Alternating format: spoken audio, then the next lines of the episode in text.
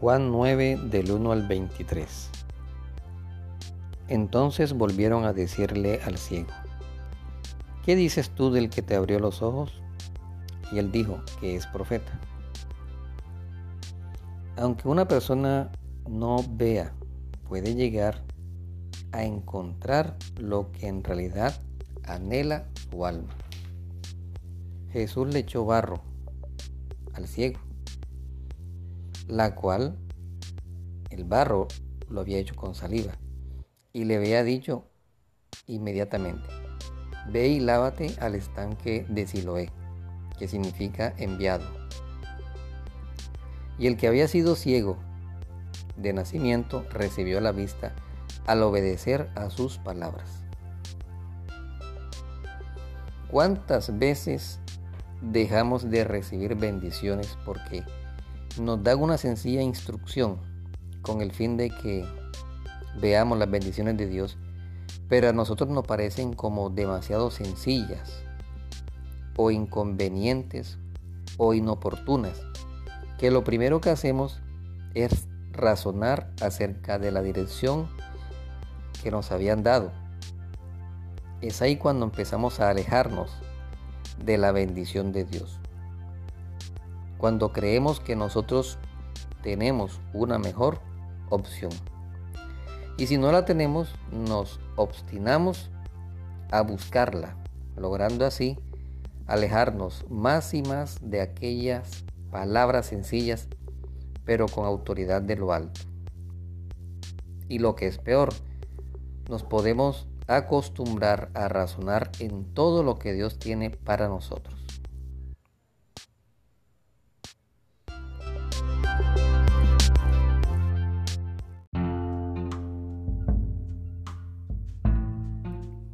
Buenos días, quiero compartirles una partecita del devocional de hoy, 9 de septiembre de 2021.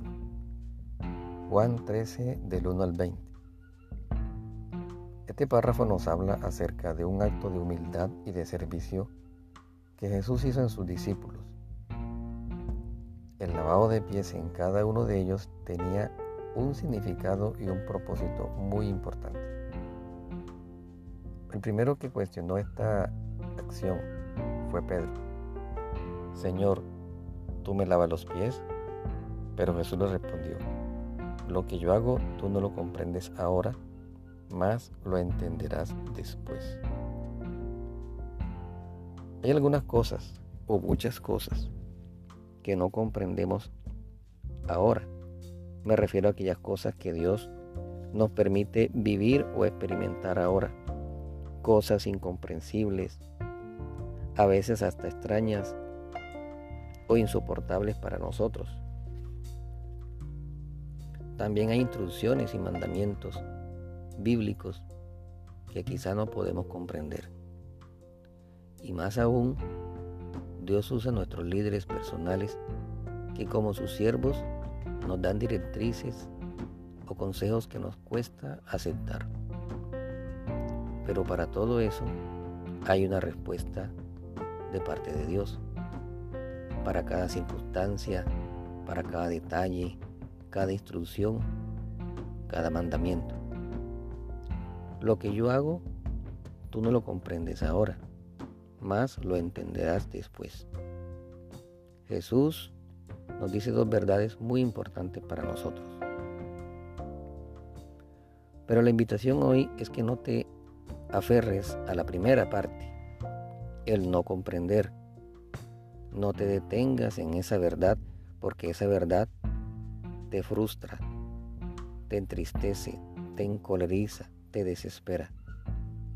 Concéntrate en la segunda verdad. Lo entenderás después. Esa verdad te anima, te hace tomar visión de prosperidad. Desafía tu fe pero lo más importante es que Dios quiere lo mejor para ti y para los tuyos. Sigue adelante con Él, por Él y para Él. Y te acordarás siempre de sus maravillosas palabras. Que Dios te bendiga.